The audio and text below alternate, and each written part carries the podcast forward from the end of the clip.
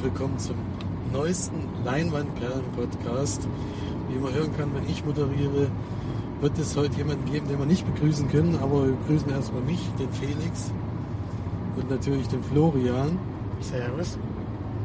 Und wir machen heute wieder einen Podcast zu zweit, denn die, Maga die March ist im Urlaub, hat sie sich auch verdient, weilt gerade im Ausland und äh, kommt hoffentlich nächste Woche wohlbehalten zurück und erzählt auch ein bisschen was davon.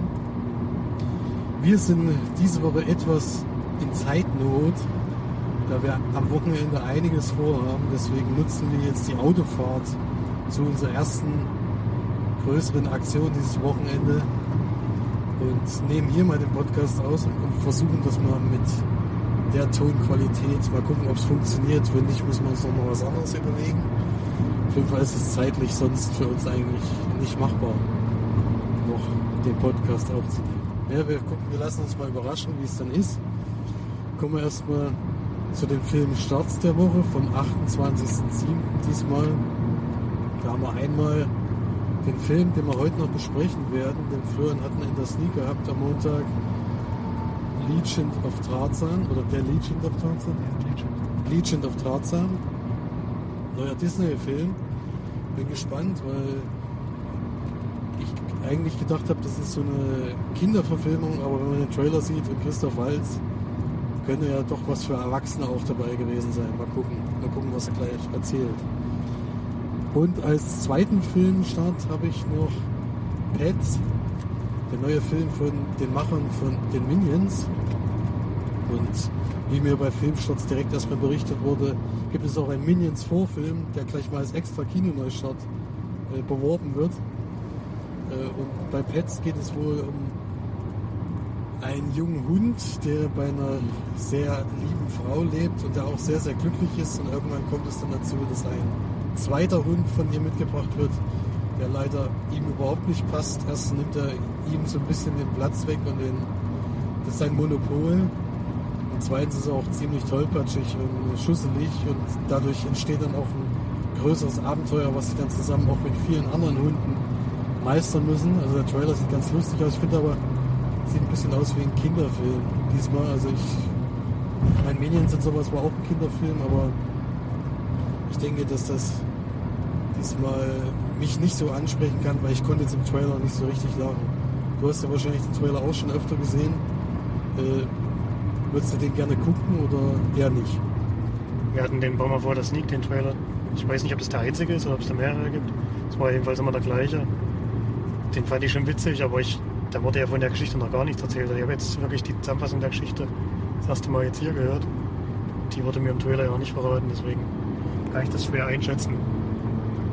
Ja, das ist auf jeden Fall, da haben wir auf jeden Fall unterschiedliche Trailer gesehen, weil ich habe meine Zusammenfassung jetzt nur aus dem Trailer gebracht. Ich habe jetzt nichts davon gelesen oder sowas. Aber ja, genau. Und die anderen Filmneustarts sind eher so kleine Produktionen, so Dramen und sowas. Und die laufen leider deutschlandweit wieder sehr wenig an. Deswegen äh, würde ich da direkt weitergehen zu den Filmcharts. Die muss jetzt Florian aus dem Kopf bringen. Das wir lassen wir uns mal überraschen. Man kann ja dann mal nachprüfen, ob es dann auch gestimmt hat. genau, ich habe mir gestern extra noch einen Zettel geschrieben, habe es mir aufgeschrieben, aber erstens mal wäre jetzt während der Fahrt sowieso nicht so schlau, während ich fahre, jetzt hier den Zettel rauszugraben. Und zweitens habe ich auch zu Hause vergessen. Deswegen wird es sowieso nicht. Platz 5 ist auf jeden Fall, hat mich, hat mich gefreut, ein deutscher Film, Toni Erdmann, der sehr, sehr gute Kritiken bekommt, der mich auch interessiert, den ich gerne sehen würde. Immerhin 72.000 Besucher hat er ins Kino gelockt.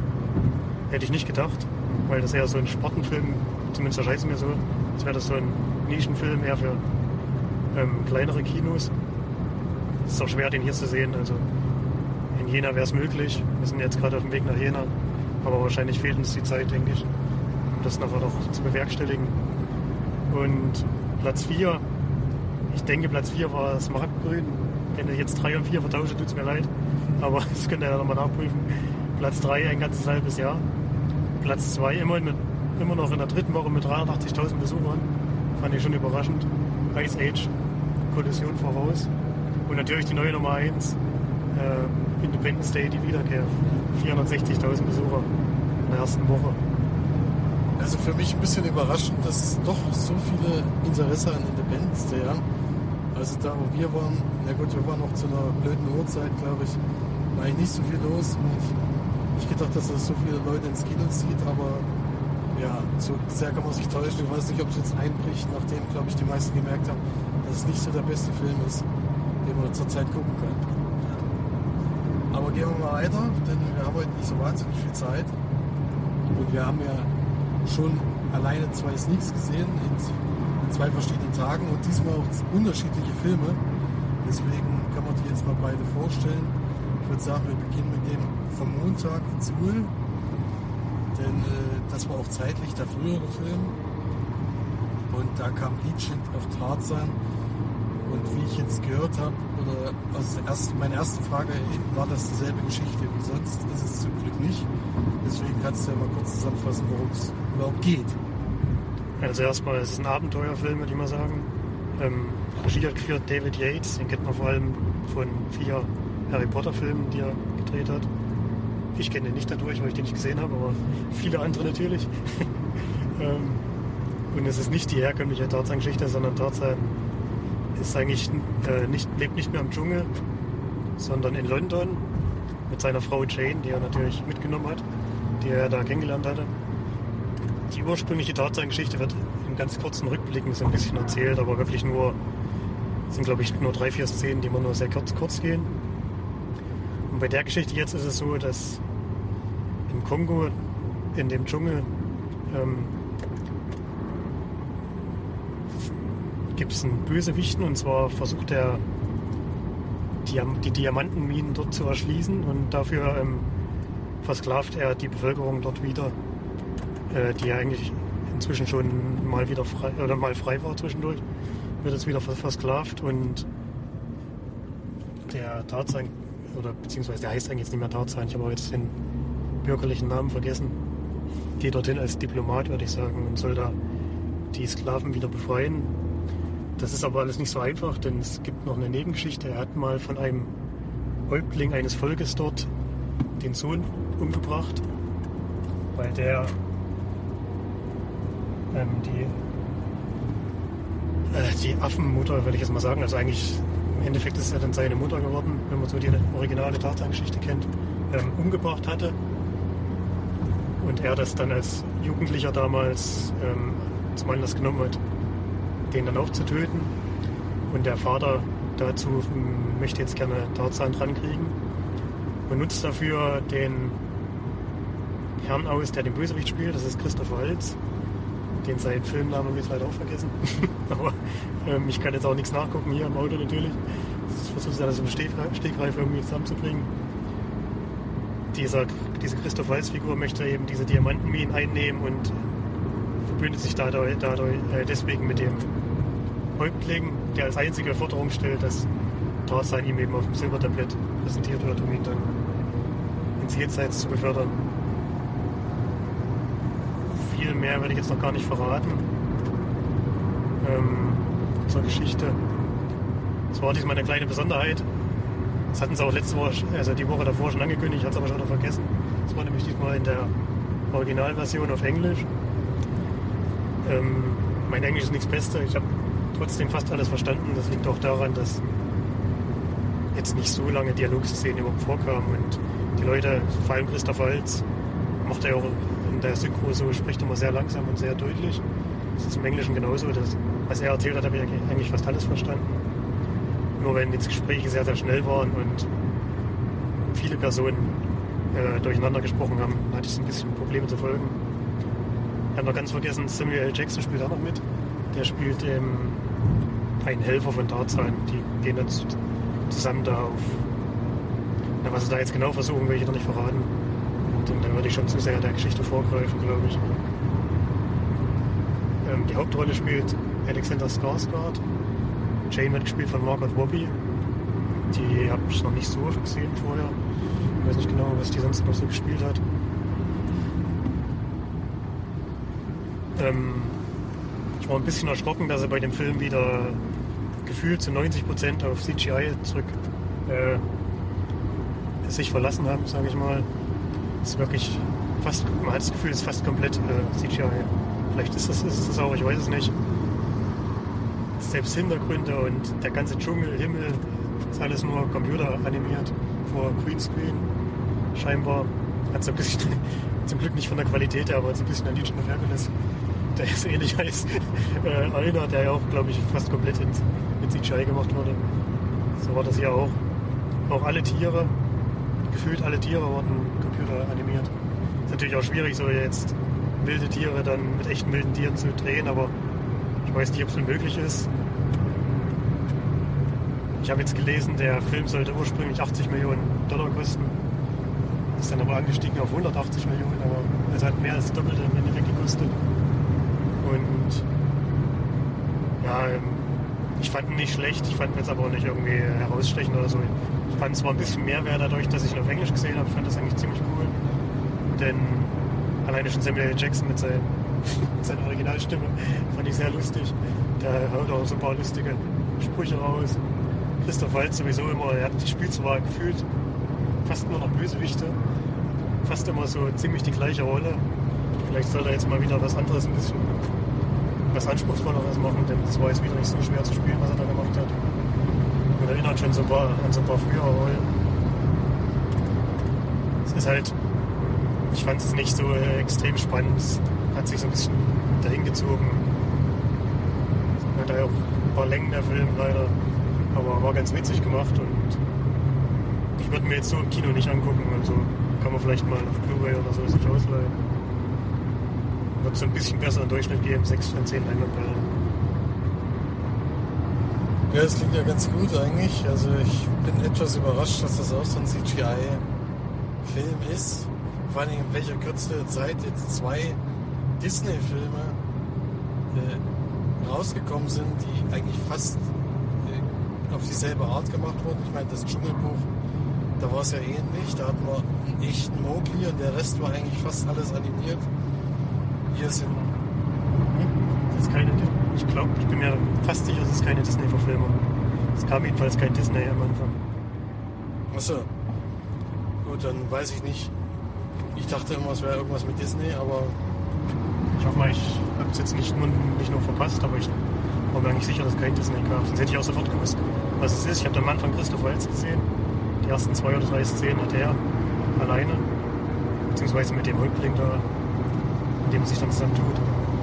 Und ich hatte irgendwann mal gelesen, dass er da mitspielt, aber ich war mir nicht sicher, dass es der Film ist. Es dauert ein bisschen, bis noch der Titel eingeblendet wird. Aber ich bin mir doch relativ sicher, dass Disney nicht dabei war bei dem Produktionsfilm. Gut, dann nehme ich das natürlich zurück. Hätte mich auch gewundert, wie gesagt, weil in so schneller Abfolge äh, schmeißt doch Disney nicht Filme raus. Aber naja, klingt auf jeden Fall besser, als ich gedacht hätte. Ich bin aber auch ursprünglich davon ausgegangen, dass es die übliche Tarzan-Geschichte ist. Dass jetzt ein bisschen was anderes ist, macht das auf jeden Fall interessanter. Aber ja, ob ich den jetzt unbedingt, also im Kino werde ich ihn auf jeden Fall nicht gucken. Vielleicht mal auf Blu-ray, mal gucken. Aber bin ich mir auch noch nicht, noch nicht sicher. Bei March habe ich auch nachgefragt gehabt. Die hatte eine ähnliche Meinung, die hat aber ein bisschen weniger, äh, glaube ich, ein bisschen weniger Punkte gegeben, hat mir jetzt aber nicht genau gesagt was. Hat aber gesagt, das war auf jeden Fall kein Totalausfall, womit sie am Anfang gerechnet hat. Ja. Dann äh, kommen wir mal zum zweiten Sneak-Film, der lief gestern Abend in Schweinfurt. Das heißt gestern Abend, wenn man im Podcast hört, ist immer schlecht sowas sagen. Also äh, am Donnerstagabend in Schweinfurt um 20.30 Uhr, da wurde uns gleichzeitig für nächste Woche eine Mega-Sneak angekündigt. Bin mal gespannt, was das heißt, weil letztes Mal, wo das gesagt wurde, äh, war es dann Sumania, was ja wirklich ein größerer Film war und wo ich, den ich gerne geguckt habe. Ich bin gespannt, ob es diesmal wieder ein Blockbuster ist. Sumania würde ich als sowas auf jeden Fall einstufen. Und diese Woche hatten wir aber einen sehr kleinen Film, glaube ich. Ich weiß nicht, ob den irgendjemand, also ich hatte noch nie was davon gehört und war am Anfang erstmal irritiert. Denn es fängt erstmal mit einer, also bevor der Titel überhaupt eingeblendet wird, fängt es mit einer Szene an, wo ein junger Mann völlig von Schlamm verschmiert im Wald rumsitzt und auf einen Hirsch wartet oder auf ein Reh und versucht das nur mit einem Messer zu erlegen. Was ihm dann auch gelingt. Und dann äh, wird er von seinem Vater zum Mann gekürt, also vom Jungen zum Mann gekürt, weil er das jetzt geschafft hat und muss dann roh, das rohe Herz essen. Damit geht es erstmal los. Da denkt man natürlich erstmal, was ist das jetzt hier eigentlich? Und dann wird dann noch der Titel eingeblendet, was noch irritierender ist. Denn der Film heißt Captain Fantastic. Und ich habe im ersten Moment gedacht, was ist das für eine Comic-Verfilmung? Ohne Marvel am Anfang und ohne DC Comics. Hat aber wirklich überhaupt nichts damit zu tun und ich kann mir nicht erklären, warum dieser Film Captain Fantastic heißt. Also in keiner Silbe wird es irgendwo genannt und ich finde es auch völlig unpassend. Aber naja, kommen wir erstmal zu, da, dazu, worum es eigentlich überhaupt geht.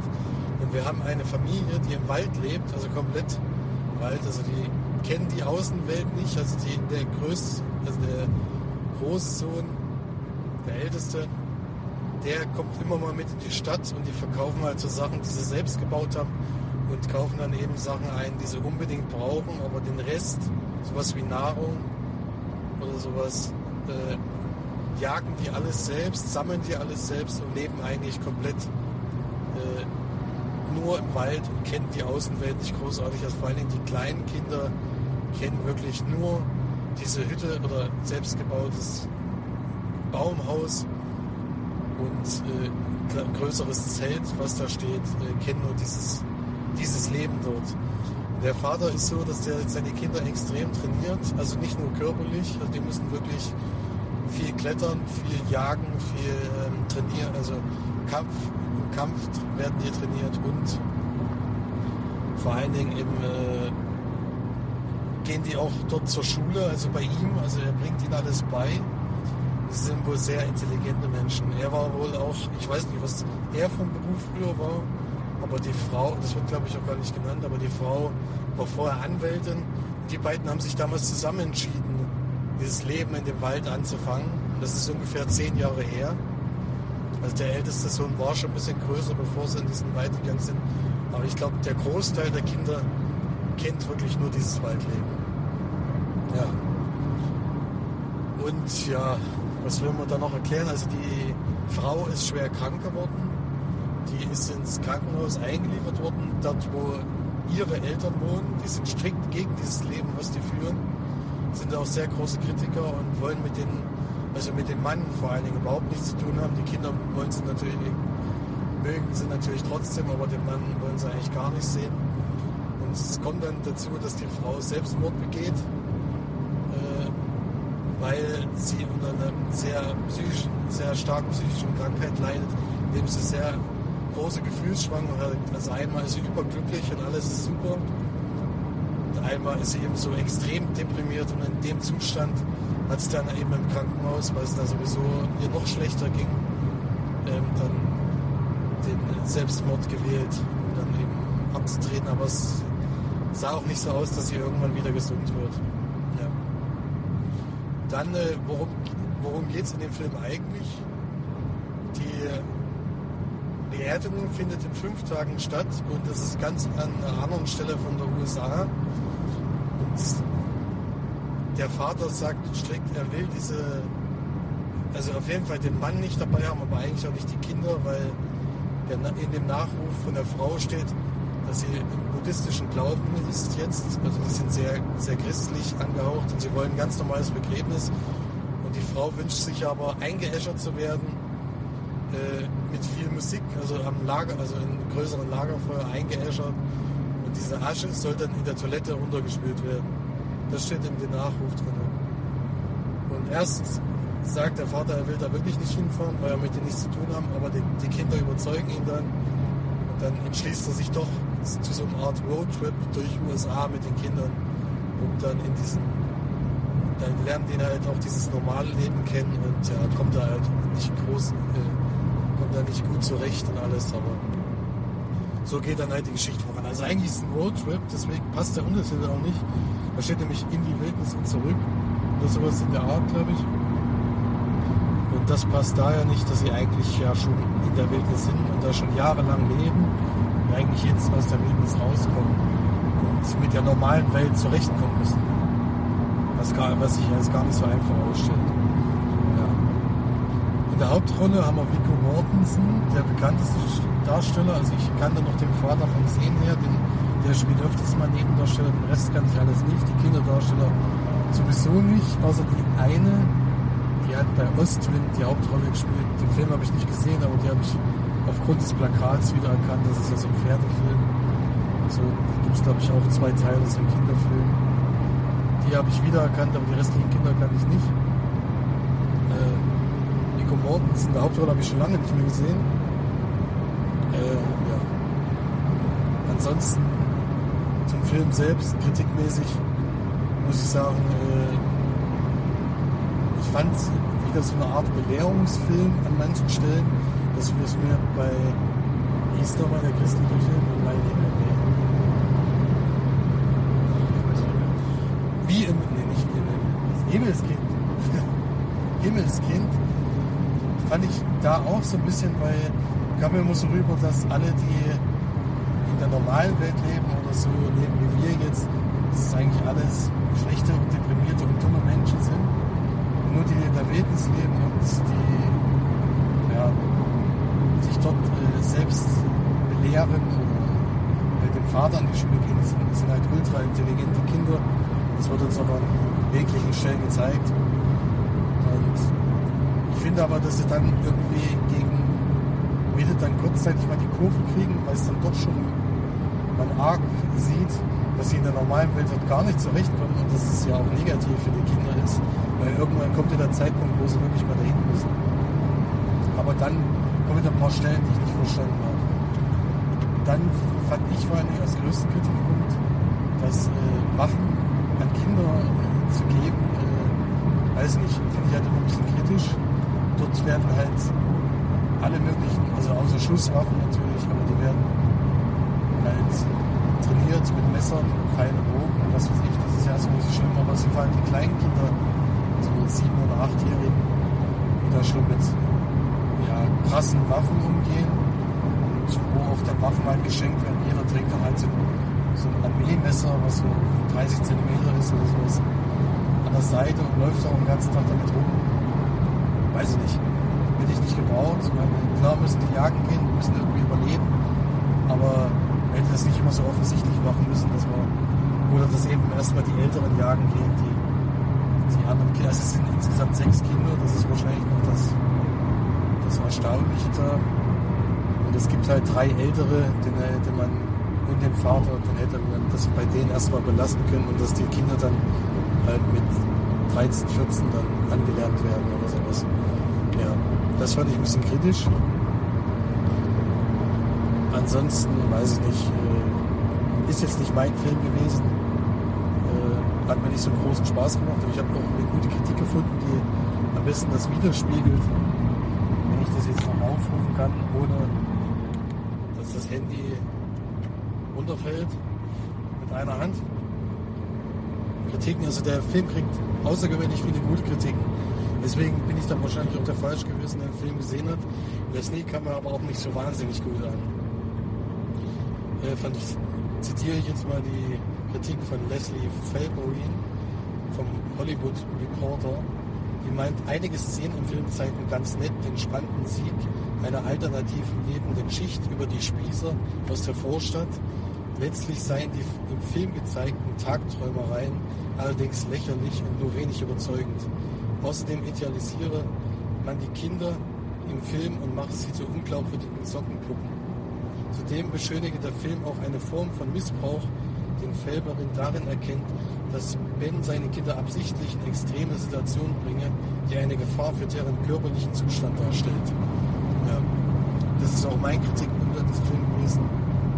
Und ich würde dem Film drei von zehn Leinwandperlen geben, weil ich fand die Darstellung von den Kindern ganz gut. Ich fand, ein, einer hat leider negativ herausgestochen, der konnte es leider nicht so gut. Der Rest, das bei sechs Kinderdarstellern, ist wirklich äh, hervorragend eigentlich, dass dann eben kein weiteres Kind negativ aufgefallen ist. Ja. Es gibt auch eine Szene, also ich kann auch den Film nicht so richtig einordnen, äh, aufgrund dessen, dass er ein Rating in den USA gekriegt hat von ich glaube, ab 16 oder sowas. Das heißt, die Kinder dürfen den nicht mehr sehen. Die Anfangsszene fand ich, fand ich da auch völlig gerechtfertigt, dass deswegen nicht Kinder gezeigt wird. Aber ich finde, so, ein richtiger Erwachsenenfilm ist es eigentlich. Das Lustige aber in den USA ist es gar nicht diese Reh-Szene am Anfang, die wirklich brutal ist. Und ist die Szene, wo ein, ja, ich will jetzt nicht sagen wer, aber der wird komplett nackt gezeigt. Und das war der Grund, warum der Film in den USA ab 16 ist. Also, da sieht man wieder, wieder die, ja, dass es doch eben noch ziemlich blöde sind und dass die brutalen Szenen vor allen Dingen nicht ausschlaggebend dafür sind, dass es eigentlich ab 16 sein soll. Ich weiß nicht, was für eine Altersfreigabe in Deutschland, ich schätze mal ab 12 und kann aber irgendwie nicht so richtig eine Empfehlung für irgendeine Gruppe von Leuten geben, vielleicht die sehr ökologisch angehaucht sind und sehr mit der Natur äh, auch selber leben, die können da, glaube ich, äh, was damit anfangen, aber ansonsten würde ich den Film nicht empfehlen. Du kannst den noch in der Sneak kriegen, er läuft das am 18. August an. Ich weiß nicht, wie er dir gefallen würde. Für mich ist es halt nicht, deswegen bleibe ich da mit drei von zehn Leinwandperlen. Dann haben wir jetzt die Sneaks durch, haben wir ein bisschen länger drüber erzählt. Ich muss über meinen Film jetzt, aber so doch außergewöhnlicher Film gewesen, auch wenn er mir jetzt nicht gefallen hat, aber hat auf jeden Fall ein Thema gehabt, was ich sonst noch nicht so oft gesehen habe. Kommt deswegen jetzt mal zu den Blu-rays und Streams. In dem Kino waren wir sind es sonst nicht nochmal. Und da hat Florian einen Film gesehen, den ich in der Sneak in Gera damals sogar noch hatte, der, kann man schon mal im Voraus sagen, bei mir gut ankam, bei den restlichen Zuschauern aber extrem schlecht. Jetzt bin ich gespannt, weil Florian auch der Science Fiction nicht abgeneigt ist, was er zu The Signal, The Signal zu erzählen hat. Ja, die March ist ja kein Science-Fiction-Fan, deswegen hatte ich den auch ziemlich runtergemacht, den Film. Ähm, sein Film von William Heubank, den kann ich überhaupt noch nicht, der hat aber erst bei einem Film davor Regie geführt, 2011 war das für Love, auch ein Science-Fiction-Film. Er hat aber ähm, bei sehr vielen Filmen als Kameramann schon gearbeitet und das merkt man dem Film auch an, das kann ich mal vorwegnehmen. Worum geht's? Ja, wir haben drei ja, junge Erwachsene, würde ich sagen. Zwei Männer und ein Mäd, eine junge Dame. Die möchte gerne umziehen, beziehungsweise ein Jahr auf ein anderes College gehen. Und dazu äh, fahren sie halt quer durch die USA. Zumindest kommt das so rüber, um ähm, sie dorthin zu bringen und den Umzug halt durchzuführen. Und auf dem Weg dorthin passiert was Seltsames. es ist so, dass sie ähm, schon seit längerer Zeit einen Hacker verfolgen, der sich so ein bisschen ähm, auf dem Kicker hat, sage ich mal. Der hat sich bei dem, bei dem College, bei dem sie alle drei vorher waren, hat er sich reingehackt und hat so, hat so aussehen lassen, als wären die drei das gewesen. Deswegen haben sie auch da ziemlich einen Ärger bekommen und wollen ganz gerne herausbekommen, wer das ist. Und während sie unterwegs sind, ähm, meldet er sich auch immer mal wieder so ein bisschen bei ihnen und hat zum Beispiel haben sie einen Laptop mit und er kann sich bei dem Laptop reinhacken und die Kamera benutzen und kann sie da verfolgen sozusagen. Das merken sie auch und versuchen dann auch rauszukriegen, wo der sich befindet. Das klappt auch ganz gut und sie beschließen dann während der Fahrt, weil das nicht so weit von der Strecke ab ist, dort auch hinzufahren und ihn möglichst zur Rede zu stellen. Ich überlege gerade, wie weit ich noch weiter was verrate. Ja, die kommen halt an einen Ort, wo der theoretisch sein müsste und dort passiert dann aber was anderes, sag ich mal. Ein bisschen was anderes. da es ein Science-Fiction-Film ist, es geht dann wirklich sehr, sehr stark ins, in dieses Genre rein, ab dem Moment. Ich hatte, während ich den Film geguckt habe, zwischendrin hat Felix angerufen, um so ein bisschen abzusprechen, wie man, wann wir heute losfahren und so, und wie wir es machen und auch, dass wir die Aufnahme während der Fahrt versuchen durchzuziehen. Jetzt kommen wir in den Tunnel rein, es wird wahrscheinlich mal ein bisschen laut. Ich weiß nicht, ob wir jetzt Pause machen, aber ich denke, es geht noch. Und das war genau bevor dieses, äh, diese Szene passiert, bei der es dann Science Fiction abdriftet. Und bis dahin fand ich den Film wirklich richtig, richtig gut, vor allem von den Bildern her, wie er gedreht wurde, wie die Szenen aufgebaut wurden, die Kameraarbeit. Sieht auch optisch, das ist glaube ich ein totaler Low-Budget-Film, denke ich. Sieht optisch wirklich richtig gut aus. Dann kommt ein Mittelteil, der war mir zu langsam erzählt. Da passiert nicht wirklich viel. kann jetzt auch nicht richtig verraten, was. Ähm, und dann zum Ende hin zieht aber nochmal das Tempo an und der Schluss, ist der Schluss des Films ist ein bisschen überladen und lässt auch sehr, sehr vieles offen, finde ich. Ich finde es richtig cool, wenn es da vielleicht mal na, irgendwann einen nachfolgenden Teil geben würde, der noch die Fäden, die jetzt aufgemacht wurden, so ein bisschen weiterspinnt. Ähm, ich weiß nicht, wie der, was der für ein Einspielergebnis hatte. Er wird nicht viel gekostet haben, denke ich mal. Einziges bekanntes Gesicht im Film ist Lorenz Fischburn.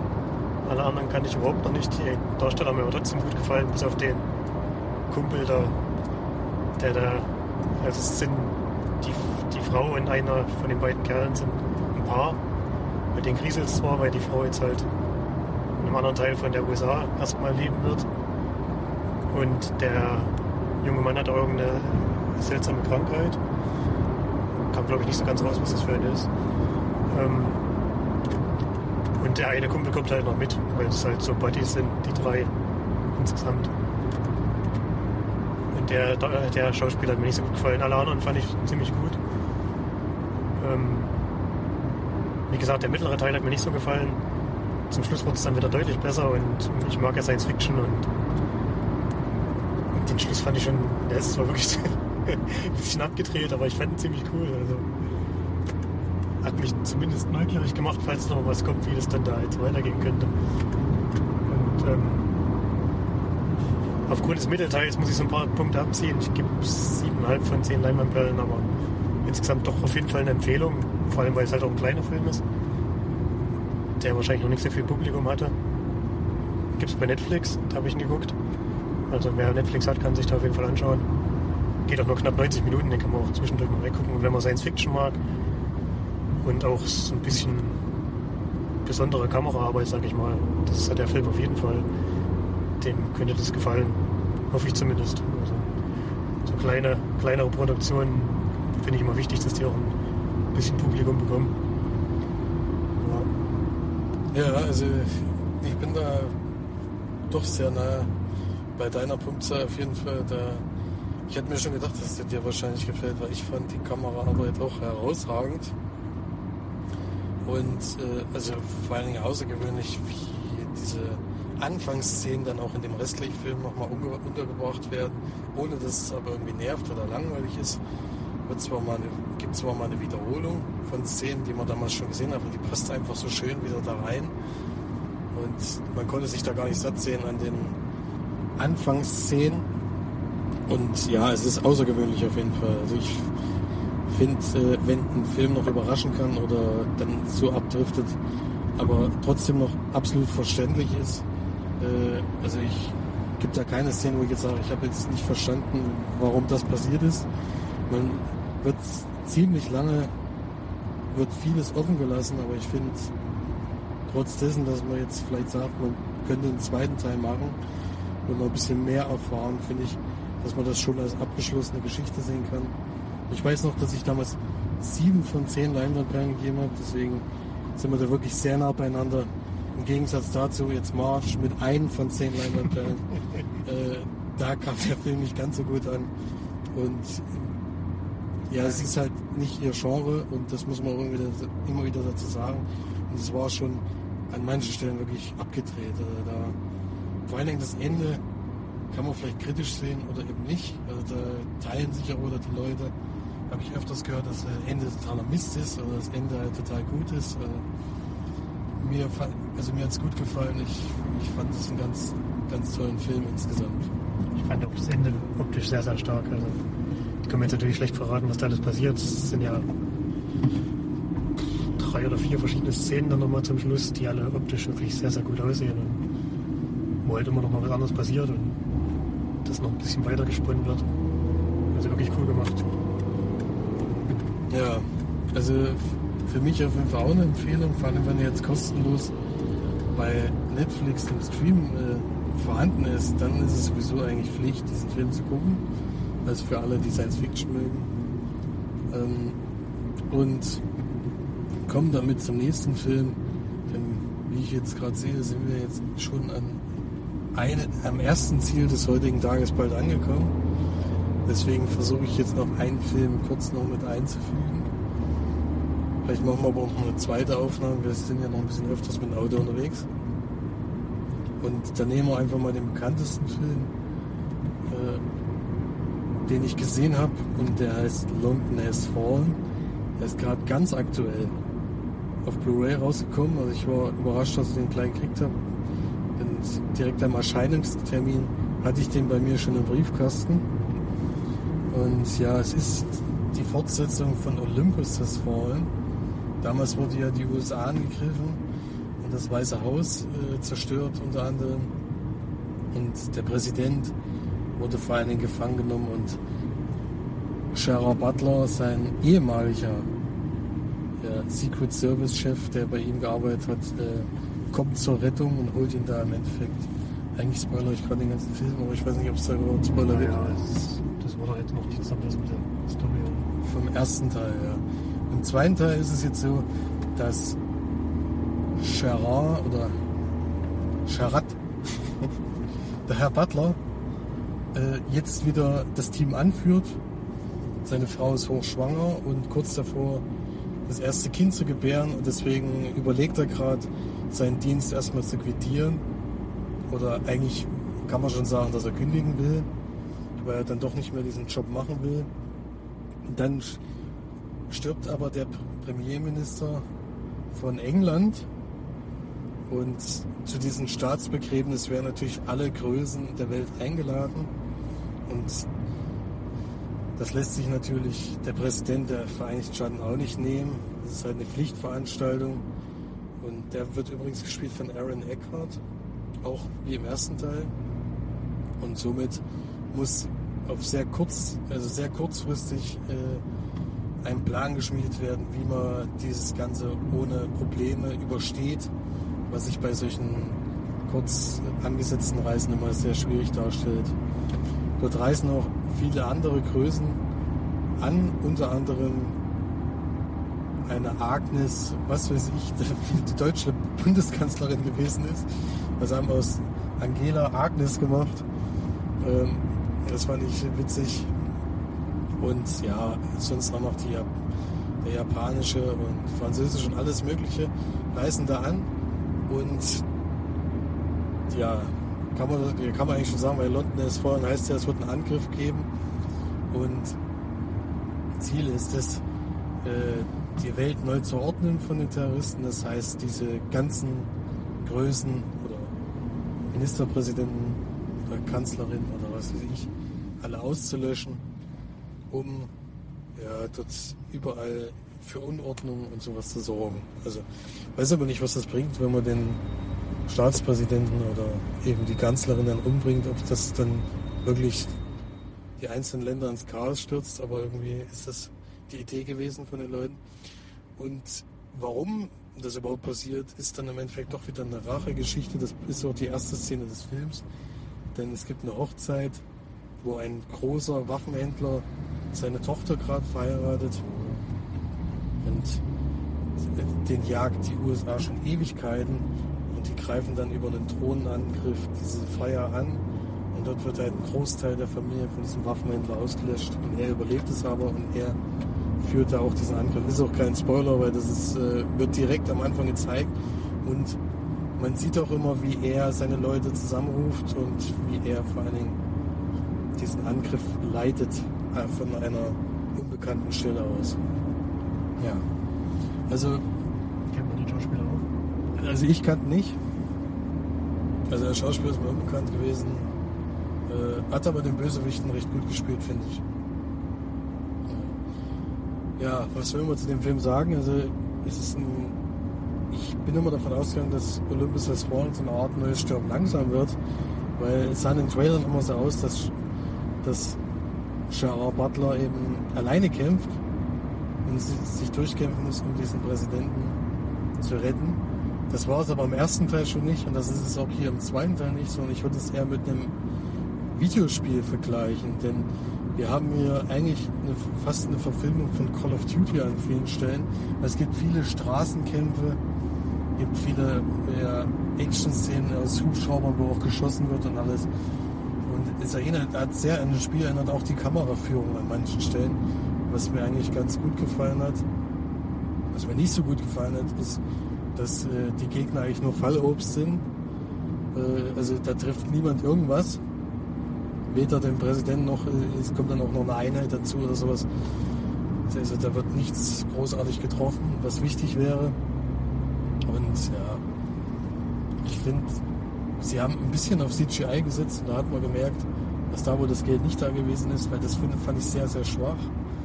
Hat man immer gesehen, dass das CGI-Szenen sind. So sollte es ja nur nicht sein.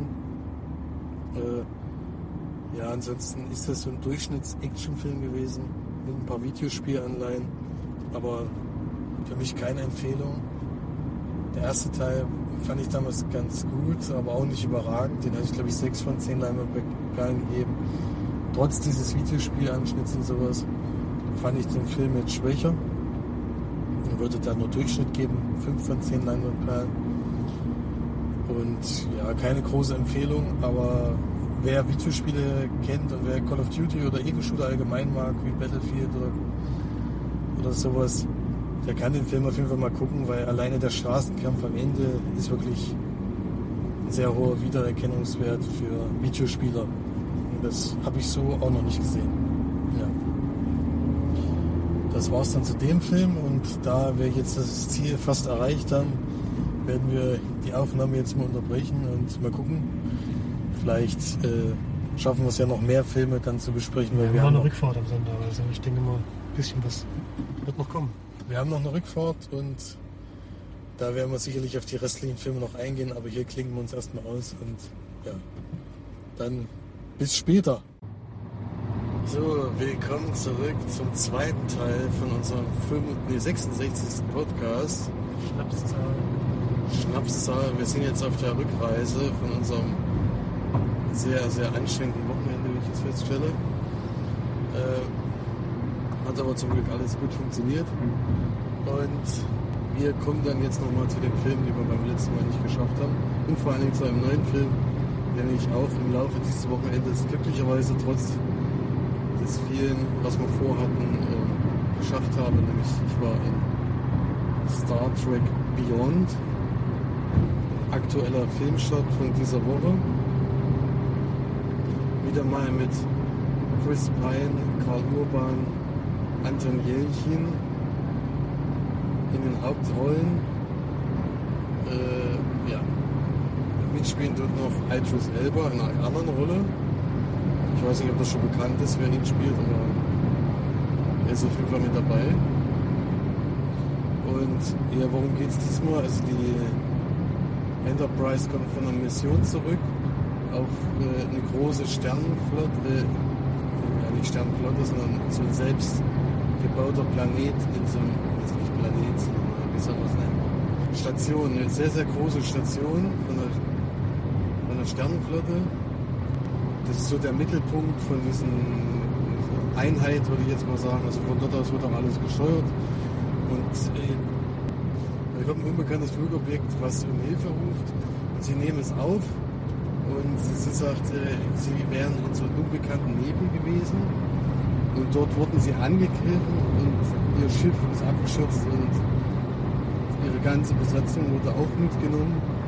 Und sie ist mit so einer Ab mit so Rettungskapsel halt davongekommen und jetzt bei denen gelandet. Und es ist halt noch unbekanntes Gebiet und dafür ist ja die Enterprise unter anderem zuständig. Wir sollen ja Orte erkundschaften, da wo noch keiner war. Deswegen fühlen die sich dann natürlich auch gleich angesprochen entscheiden dann natürlich gleich, wir fliegen dahin und gucken uns das an.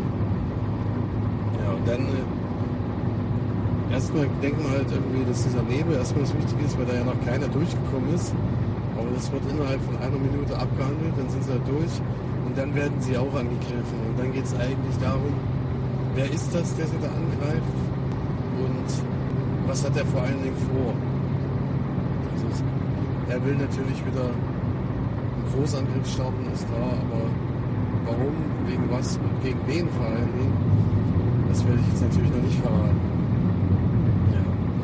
Also ich habe äh, extra, also den, die ersten zwei Teile habe ich gesehen von diesem Reboot, jetzt auch den dritten Teil und habe mir letztens erst den Podcast dazu angehört von drei Leuten, die sehr große Star Trek-Fans sind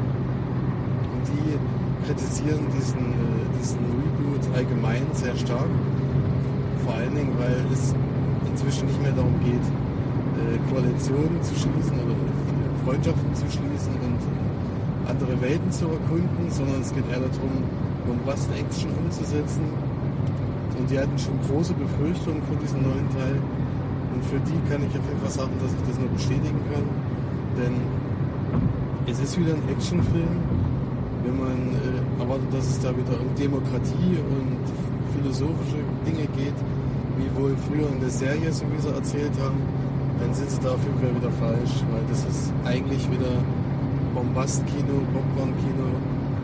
Äh, die werden da schon enttäuscht sein. Ich kenne die nicht, ich habe die früher nicht geguckt und äh, habe auch erst mit Star Trek gucken angefangen seit diesem Reboot, weil mir das ganz gut gefallen hat. Äh, deswegen ist es auch wieder ein Film eher für mich, aber nicht für die Fans wahrscheinlich. Also Justin Lin hat ja die hat ja die Regie geführt und da hatte ich ein bisschen Bedenken gehabt, weil der bisher nur solche Actionfeuerwerke wie The Fast and the Furious gemacht hat und sowas.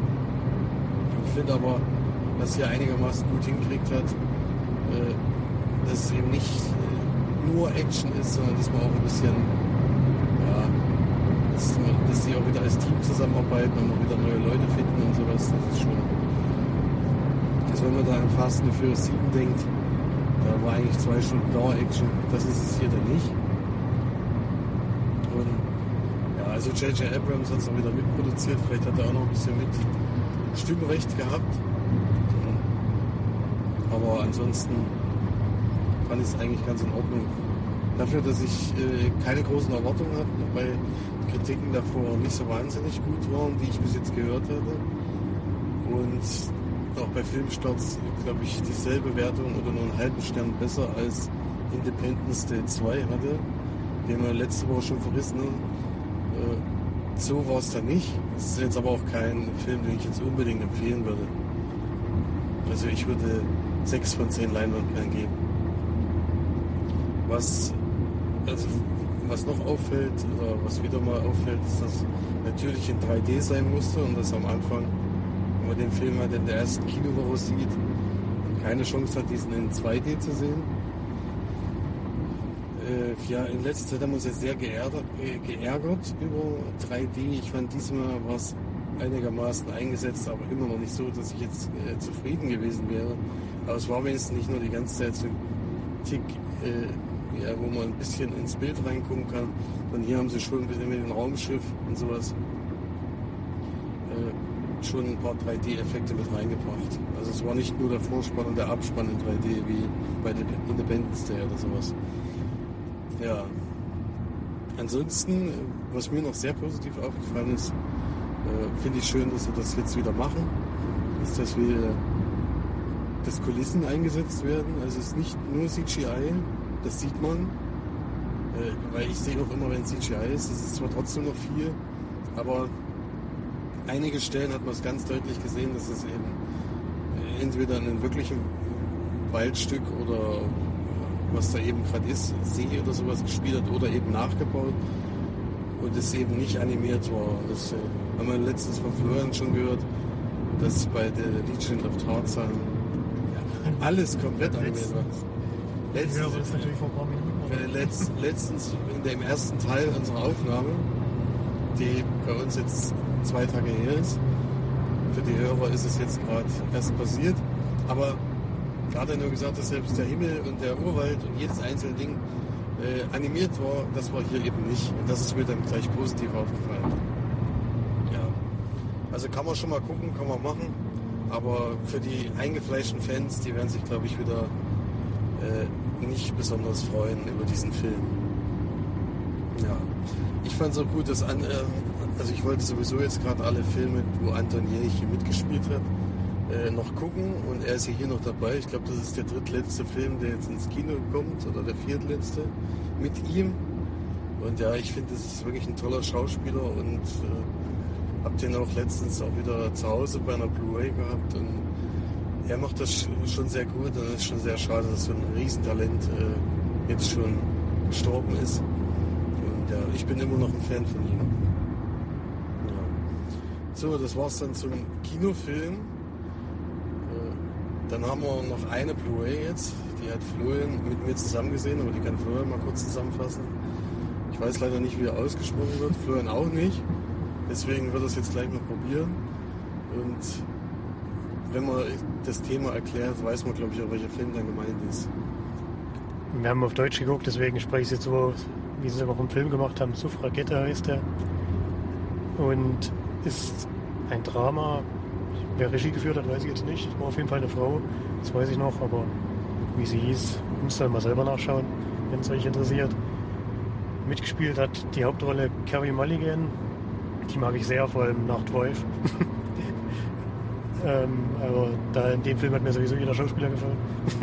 Und Meryl Streep hat eine ganz, ganz kleine Rolle. Und gekannt habe ich noch Helena oder Helen. Helen Bonham Carter spielt noch mit. Und der Film spielt Anfang des 20. Jahrhunderts.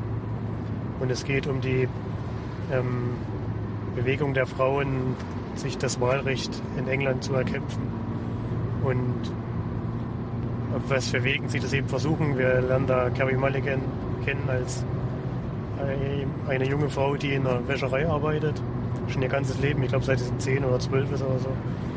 Und kennt auch nichts anderes als diese Arbeitsstelle dort.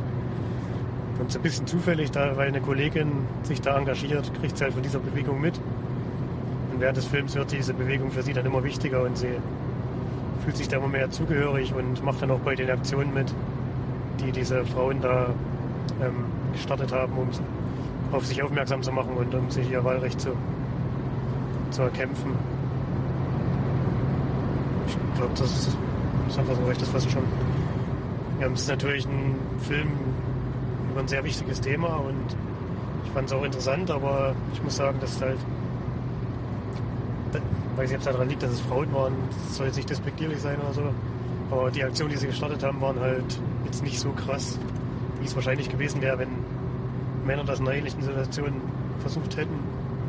Da wären jetzt halt Fensterscheiben mit Steinen eingeschmissen und sowas. Das ist jetzt nichts, was einen unbedingt vom Hocker reißt und das hilft ja auch nicht so viel anfangs. Warum es dann am Ende wirklich klappt, das wusste ich nicht und es wurden ja dann zum Schluss auch Originalbilder gezeigt von dem Ereignis. Ähm, hat mich auch gewundert, dass obwohl das natürlich viel Aufmerksamkeit erregt hat, dass das trotzdem dann ausgereicht hat in dem Moment, dass sich die Politiker dann doch dazu durchgerungen haben irgendwie von ihrem Standpunkt da wegzugehen, dass nur Männer irgendwie das Recht haben zu bestimmen, wie das Land regiert wird oder von wem. Das ist ja schon noch eine sehr, sehr Denkweise, mit der man, die ein bisschen fremd, fremd ist oder befremdlich vorkommt. Und am Ende des Films stand dann halt da, in, zu welchen Zeitpunkten, in welchen Ländern das Frauenwahlrecht eingeführt wurde. Da sind schon Länder dabei, wo es sehr, sehr spät erst passiert ist. Damit habe ich nicht unbedingt gerechnet, das hat mich ein bisschen überrascht. Da war ja England dann im Endeffekt sogar noch sehr, sehr früh dran. Insgesamt fände ich den Film eher durchschnittlich. Ähm, Es ist halt nicht wirklich spannend, dadurch, dass die Aktionen jetzt nicht so, nicht so krass sind. Also dann müssen sie halt immer ins Gefängnis für das, was sie gemacht haben und kommen dann irgendwann wieder raus, weil es halt nichts war, wo jetzt jemand verletzt werden konnte oder auch zu Tode kommen konnte. Deswegen sind sie immer noch mal kurzzeitig im Gefängnis. Ach, Dings, nee, ja, der, wer hat den Polizisten gespielt? Brandon Gleason. Genau, Brandon Gleason, den mag ich auch sehr. Spielt halt hier einen sehr unsympathischen, eine sehr unsympathische Rolle, aber so, so ein bisschen hat man mal so das Gefühl, dass er das nur macht, weil er es halt machen muss. Und dass er vielleicht gar nicht so hinter den Aktionen steht, also beziehungsweise hinter den Verhaftungen, die er halt vornehmen muss, weil die Politik ihm das jetzt so vorschreibt. Ich werde so sechs von zehn Leinwandperlen geben. Ich fand es schon interessant, aber jetzt ein bisschen zu langsam erzählt und es gibt jetzt nicht so die ganz großen Ausreißer, Spannungsbögen in dem Film. Ja.